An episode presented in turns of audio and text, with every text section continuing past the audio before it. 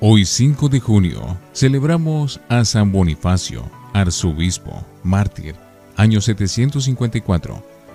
Bonifacio significa el que hace el bien, un bienhechor. Es el apóstol de Alemania. Antes se llamaba Winfrido y había nacido en Inglaterra hacia el año 680. A los siete años oyó a unos monjes que se hospedaban en su casa cómo era la vida en un monasterio y se emocionó tanto que obtuvo que sus padres lo dejaran irse a vivir y a estudiar al monasterio de Exeter. Allí se convirtió en el discípulo predilecto del abad Wimberto, que era un gran sabio, y al terminar sus estudios se le nombró director de la escuela. Sus cualidades. Tenía una especial habilidad para enseñar y hacerse entender, y una gran simpatía que le permitía hacerse amar de la gente especialmente de sus discípulos. Desde que él empezó a ser director de la escuela comenzó a crecer el número de alumnos, y el aprovechamiento y progreso de todos era muy notorio. A los 30 años lo ordenaron sacerdote y se dedicó con gran entusiasmo a la predicación. Sus sermones los basaba todos en la Santa Biblia, y este libro sagrado se convirtió para él en el deleite y centro de sus lecturas y meditaciones por toda la vida misionero. Sin embargo, él sentía que su vocación era irse de misionero a otros países, y en el año 716, con el permiso de sus superiores, se fue con otro compañero a misionar a Alemania. Pero aquel país estaba en tremendas guerras civiles y en luchas con otros países, y él se dio cuenta de que todavía no había llegado la hora de llevar allí su mensaje. Además, si no iba con especiales poderes del sumo pontífice, no le iban a recibir bien. Así que se devolvió a su país, Inglaterra. Sus discípulos lo recibieron gozoso, y para tener la seguridad de que no se les volviera a ir, lo nombraron abad del monasterio, cuando murió el santo abad Wimberto. Pero Bonifacio sentía que Dios lo seguía llamando a irse de misionero. Segundo viaje y en el año 616 se fue a Roma a pedir autorización al sumo pontífice, el Papa San Gregorio II. Le concedió plenos poderes para predicar y le cambió su nombre de Winfrido por el de Bonifacio. Al principio trabajó por tres años bajo la dirección de al principio trabajó por tres años bajo la dirección de Willy Brordo, pero cuando se dio cuenta de que este gran apóstol quería nombrarlo como su reemplazo en el obispado, se fue a otros sitios a misionar como simple sacerdote. Después escribió al sumo pontífice contándole los éxitos que había obtenido y el Papa lo llamó a Roma para nombrarlo obispo. Plenos poderes. En el año 722 fue consagrado obispo y el Papa Gregorio le concedió plenos poderes para toda Alemania y le dio una carta de recomendación y al pasar por Francia recibió de Carlos Martel un documento sellado en el cual le concedía pleno poder para transitar y predicar en todos sus dominios. Y así, con la autoridad de la Iglesia y del gobierno, se pudo dedicar con toda libertad a misionar libremente. Golpe a la superstición. Lo primero que se propuso Bonifacio en Alemania fue acabar con las supersticiones o falsas creencias que atribuyen a los seres materiales poderes que no tienen. El árbol encantado. Una de las más fuertes supersticiones de los alemanes era el creer en un árbol inmenso que ellos veneraban, tenía poderes divinos y que en sus ramas vivían los dioses.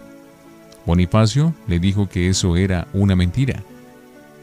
Y para probarles que la tal superstición era falsa, les anunció que tal día y a tal hora, él mismo derribaría aquel árbol tan venerado. Los paganos estaban asustadísimos. Creyeron que apenas alguien se le acercara al árbol para tocarlo, los dioses mandarían un montón de rayos y acabarían con esos atrevidos. Pero Bonifacio y sus colaboradores se acercaron con sus hachas al árbol, y en medio de un gran gentío, en poco tiempo le derribaron por el suelo, y no hubo ni rayos, ni truenos, ni fuego del cielo. Y así poco a poco fue acabando con un montón de supercherías o engaños de las falsas religiones. Incansable. Para Bonifacio cada éxito logrado en el apostolado era una llamada para aprender nuevas obras misionales, y así, cuando lograba evangelizar una ciudad o una región, se iba a otro sitio a predicar el Evangelio, y por todas partes encontraba a las gentes ansiosas de escucharle. Dios le concedía la buena voluntad de sus oyentes. Nuevos colaboradores. Viendo que la cosecha apostólica era cada vez más grande, y que los colaboradores que tenían ya no daban abasto con tanto trabajo, escribió a sus antiguos monjes de Inglaterra pidiéndoles que le enviaran refuerzos. Y la ayuda fue mucho mayor de lo que él esperaba. Empezaron a llegar grupos y grupos de monjes llenos de entusiasmo y fervor, y para todos tenía Bonifacio abundante trabajo de evangelización. La energía y el entusiasmo del santo resultaban contagiosos, y aquellos misioneros multiplicaban su fuerza para llevar el mensaje del Evangelio al mayor número de paganos. Así logró ir evangelizando a toda Alemania. Eran tantos los refuerzos que le enviaban que el santo tuvo que abrir tres nuevos monasterios. Y entre los colaboradores que llegaban de Inglaterra hubo tres santos, San Luis, San Bruchardo y San Wigberto. Y tres santas, Santa Tecla, Santa Walburga y Santa Liova. Un ascenso más.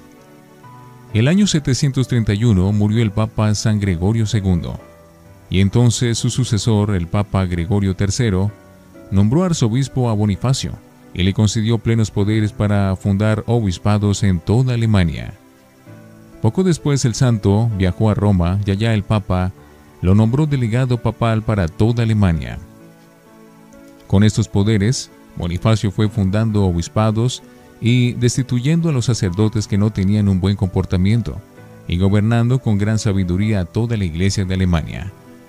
Fundó también una famosa abadía o casa religiosa en Fulda, llegó a ser el más importante centro para formación de monjes de Alemania, la abadía de Fulda. Reformador de iglesias.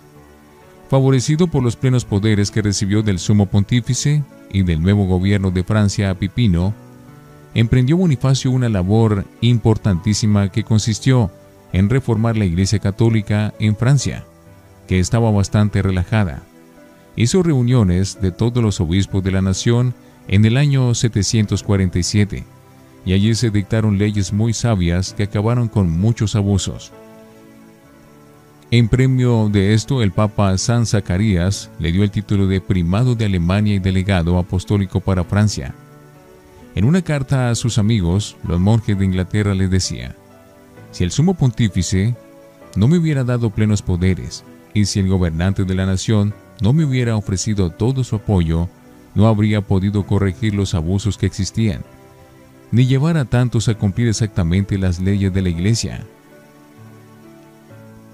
Desde entonces la Iglesia de Francia empezó una nueva era de fervor y de progreso.